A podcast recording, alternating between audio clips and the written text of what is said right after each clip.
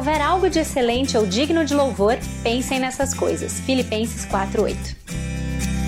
Bem-vindos ao podcast do Filipenses 4:8. Eu sou a Naná e o meu objetivo é compartilhar sobre a palavra de Deus, que é excelente e digna de louvor, para que ela ocupe o seu e o meu pensamento e molde as nossas ações e o nosso dia a dia. Muito bem. Hoje é dia de falar sobre descontrole. Descontrole. Melhor versículo, um dos melhores versículos para a gente falar disso. A Bíblia fala muito sobre descontrole. Como uma cidade que tem os seus muros derrubados, assim é quem não sabe dominar-se. Provérbios 25, 28. Como uma cidade com seus muros derrubados, assim é quem não sabe dominar-se. O Jerry Bridges começa o capítulo do, do, que fala sobre descontrole com esse versículo. E logo em seguida ele já explica o versículo. Na época em que a Bíblia foi escrita, as cidades eram cercadas por muros. E, e era é, essa era a sua principal defesa.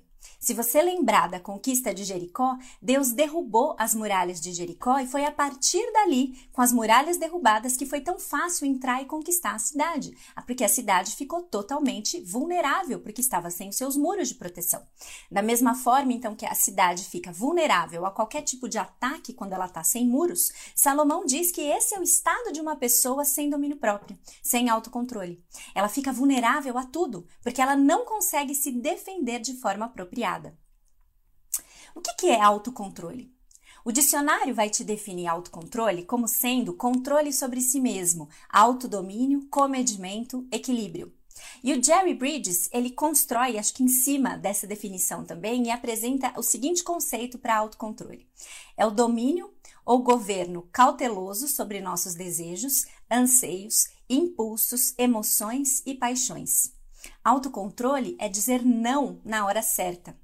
É ser comedido quanto aos desejos, vontades e atitudes legítimas e restrição absoluta do que é pecado.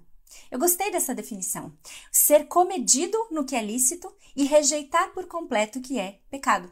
Eu sou moderada no uso da TV e eu rejeito por completo, por exemplo, a pornografia na internet. Autocontrole ser comedido naquilo que é lícito e rejeitar aquilo que eu sei que, que não é do que, que não agrada a Deus, que não honra, não glorifica a Deus.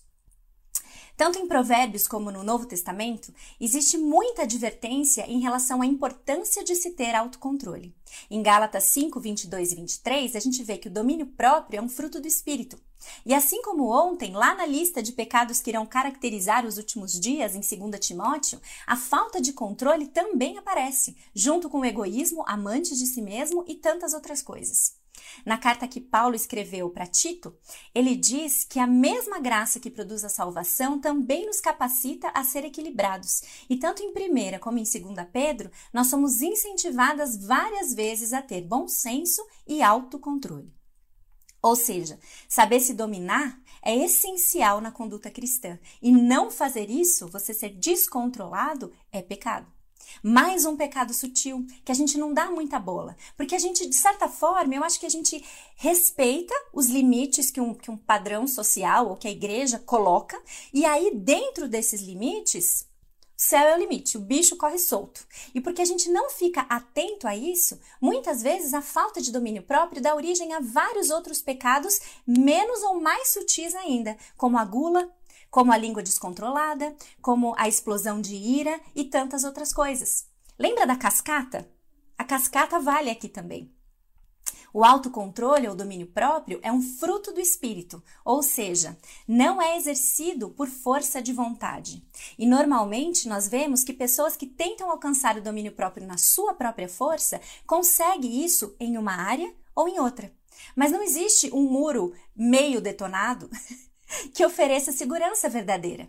Talvez você não tenha problema em ser disciplinada e comedida para se alimentar, por exemplo, mas você explode aos berros quando alguma coisa não sai do seu agrado.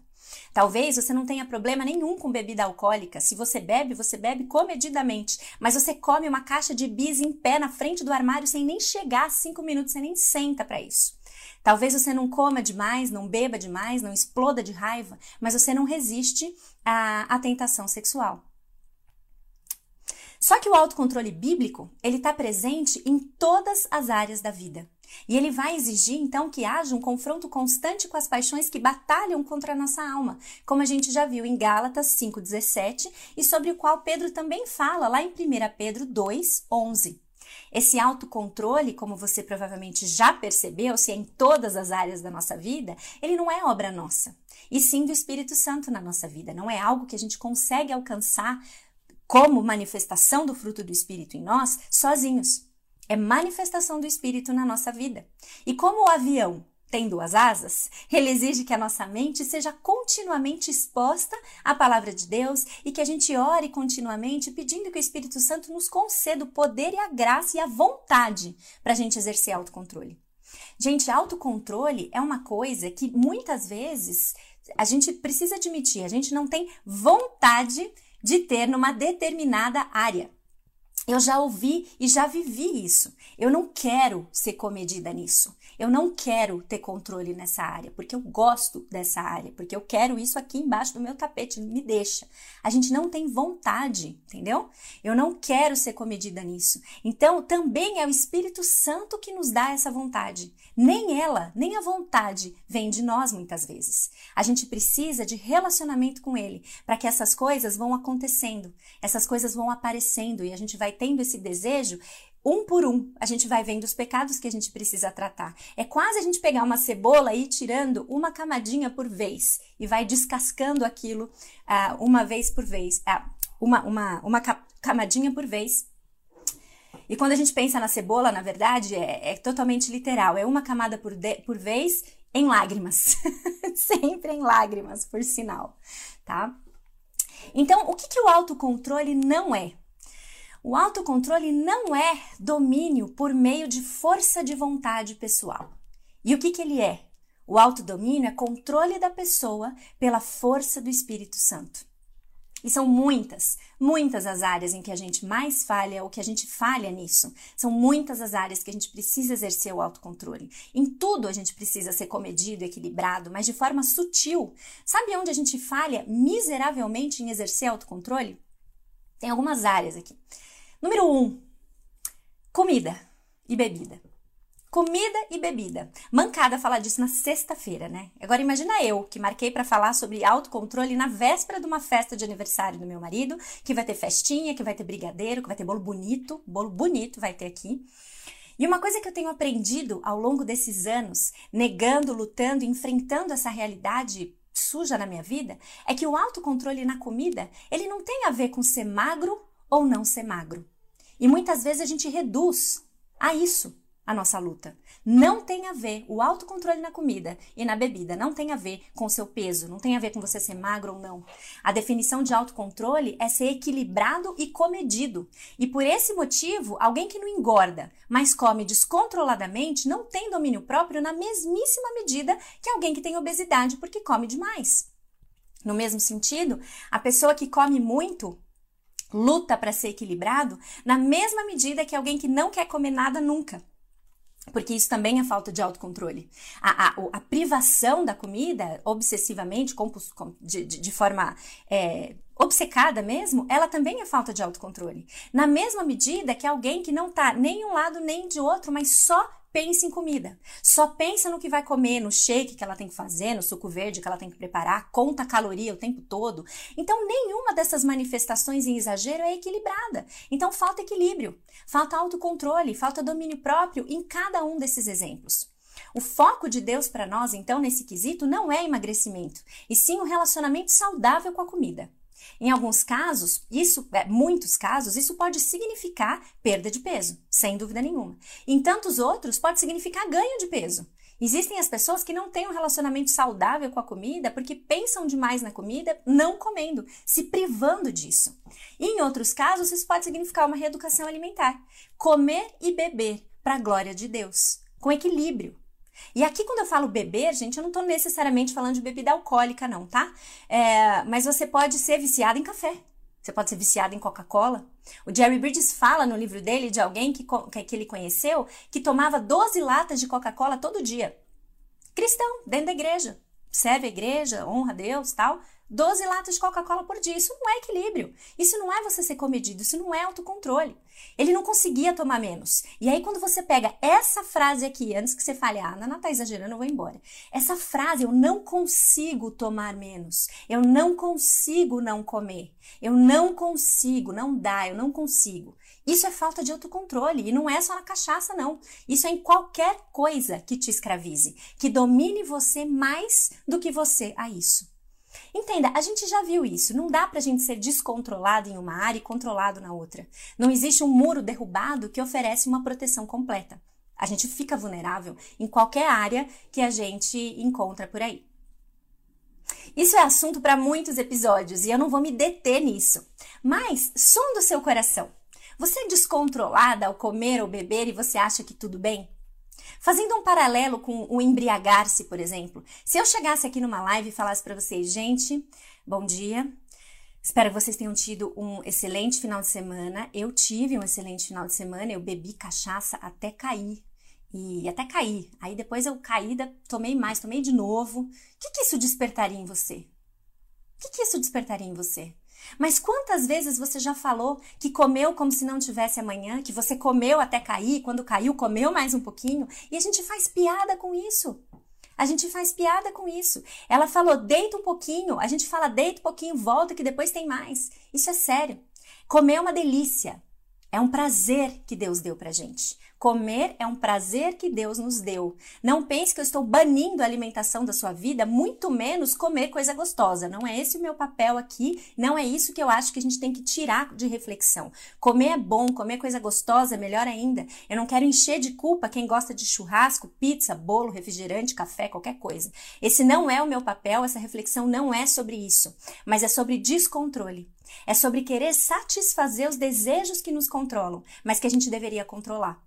E esses desejos podem ser por comida, sim, mas pode ser pelo corpo perfeito, pode ser pela saúde inabalável e de alguma forma isso se manifesta na alimentação.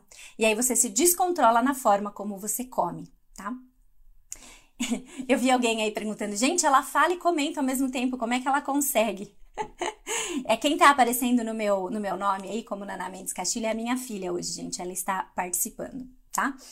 E, e eu tô vendo aí o pessoal falando o, o povo cristão é conhecido como bom de boca. Gente, eu, eu, eu passei por isso e eu conheço uma pessoa que passou por isso também. Quando eu tava organizando o meu, o meu casamento, eu lembro que quando a gente estava no, no, no, buffet a gente estava falando um pouco mais sobre a cerimônia, como que ia ser a festa e tal, a pessoa que estava ajudando a gente com o casamento falou pro cara do buffet, falou assim, olha, você só vê como é que vai ser porque eles são batistas.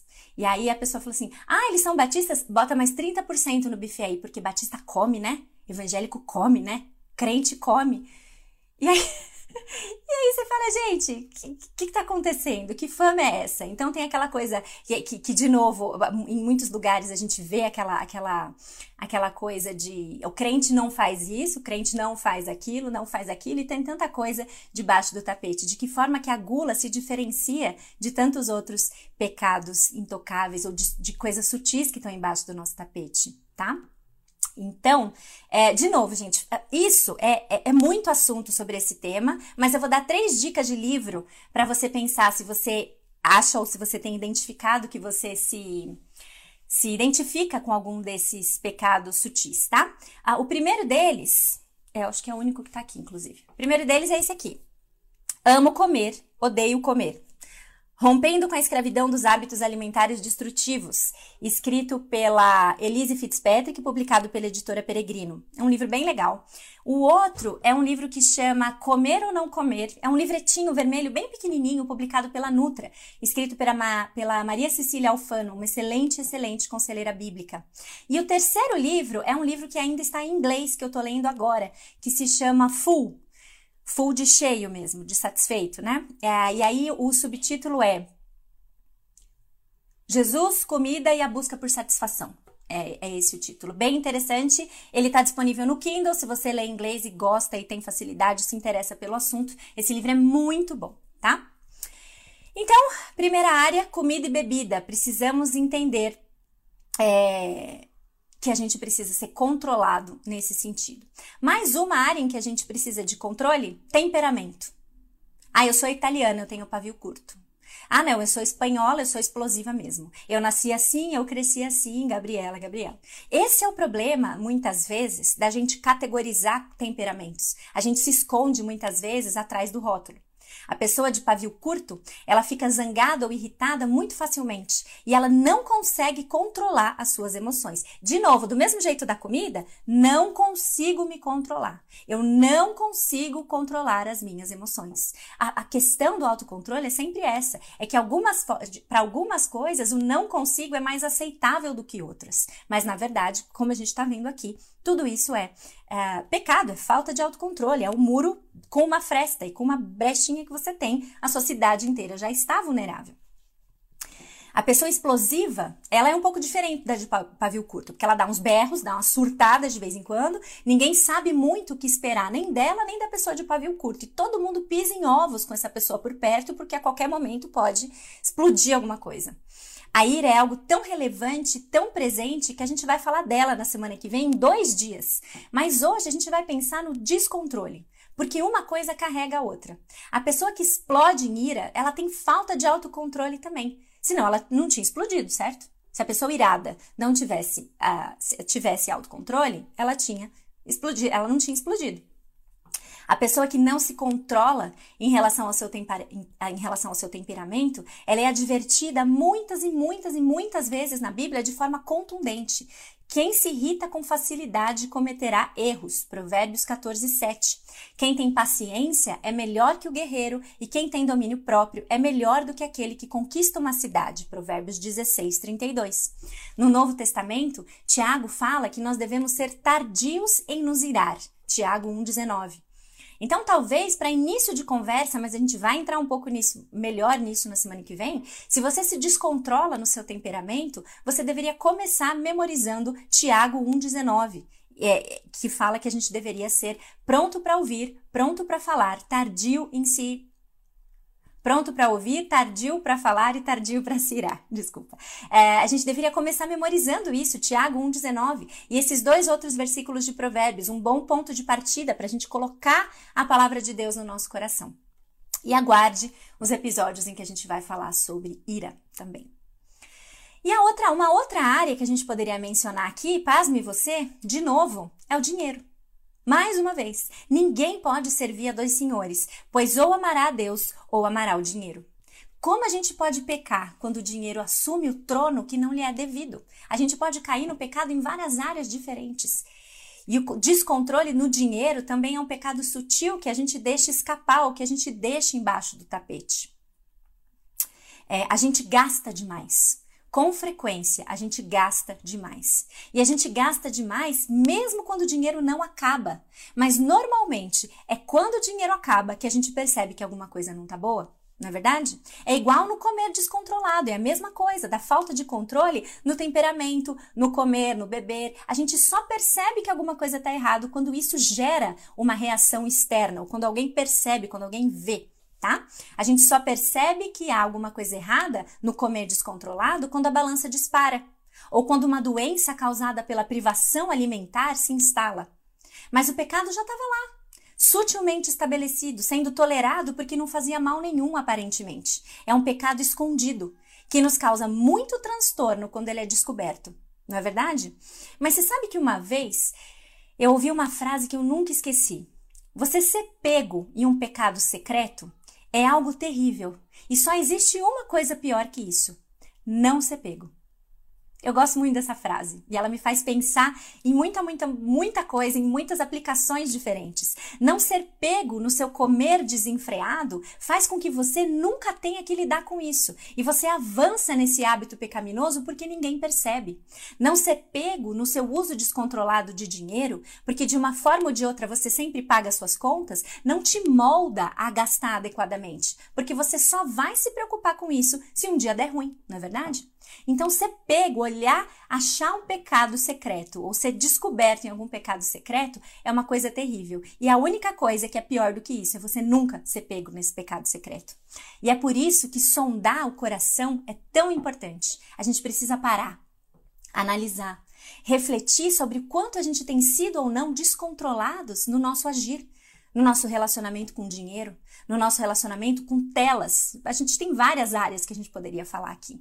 Talvez você não caia em nenhuma delas, mas você é viciado em televisão, em celular, no uso do computador, você não tem controle, você não consegue parar de maratonar séries madrugada dentro, você não consegue ficar menos do que oito horas por dia no celular. Não consigo, não consigo, aquilo me domina, não eu domino aquilo. E a gente está falando para pecados sutis, a gente está falando de coisas lícitas. A gente está falando de coisas que, com moderação, não tem problema. Só que a gente cai no pecado secreto. Pecado secreto é tudo aquilo que a gente. Ah, vou responder, tá, gente? o pecado secreto são aqueles pecados que as outras pessoas não sabem que a gente tem. É um pouco diferente do que a gente está falando como uh, pecado aceitável, sutil, tolerado. Tá? E quando a gente tem um pecado, mas a gente não, não, as outras pessoas não sabem. E porque as outras pessoas não sabem, a gente acha que tudo bem a gente lidar com isso. Só que Deus conhece. Deus conhece o nosso coração e sabe tudo que aquilo que a gente pensa, faz e age. Então não dá para a gente fugir de Deus. É, a gente precisa então pensar em todas essas coisas, pensar no quanto as coisas nos controlam, o nosso consumismo, também é outra coisa, nosso desejo por comprar, por comprar, por comprar roupa, por comprar livro, por comprar livros cristãos, gente.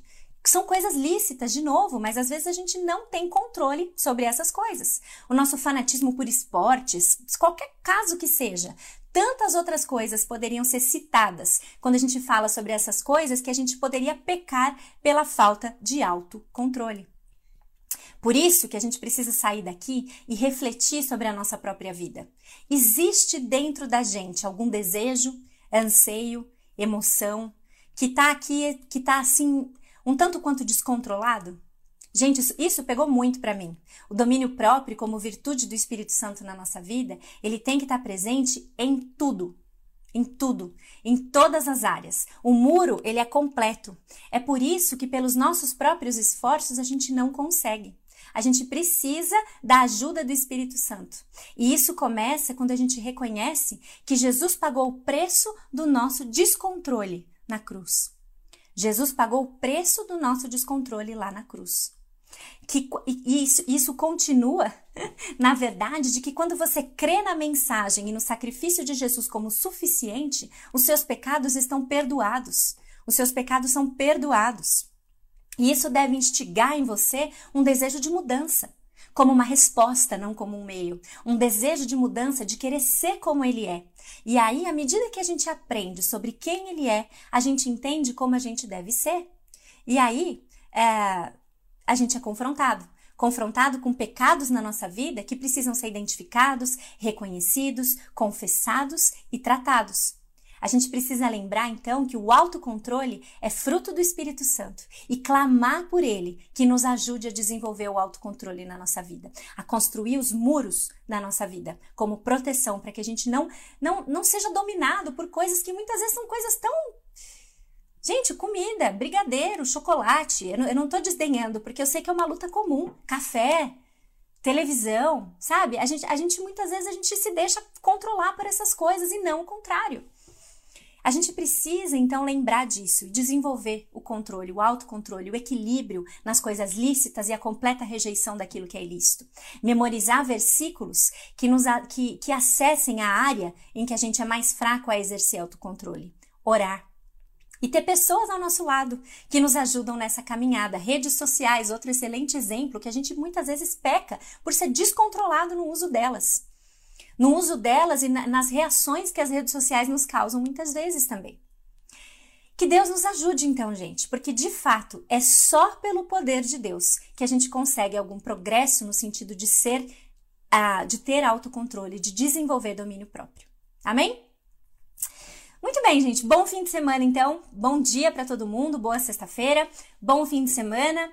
Vamos ler Efésios de novo. Leia Efésios mais uma vez uh, durante esse fim de semana. Se você continua lendo durante a semana, ótimo. Mas vamos manter a leitura de Efésios indo junto com a gente. E segunda-feira a gente vai falar sobre ah, o pessoal que gosta da leitura prévia, né? Me mata de orgulho, orgulho santo. É, quem gosta de leitura prévia, segunda-feira a gente vai falar sobre ansiedade e frustração, tá bom? Eu espero vocês na segunda-feira, então. Bom fim de semana para todo mundo. Que Deus nos abençoe e até a próxima. Tchau, tchau, gente.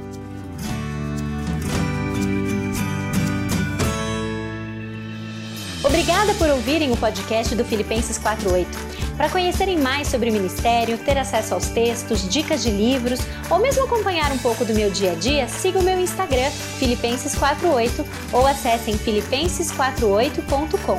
Ah, também estamos no YouTube, Filipenses 48. Procura lá. E até a próxima!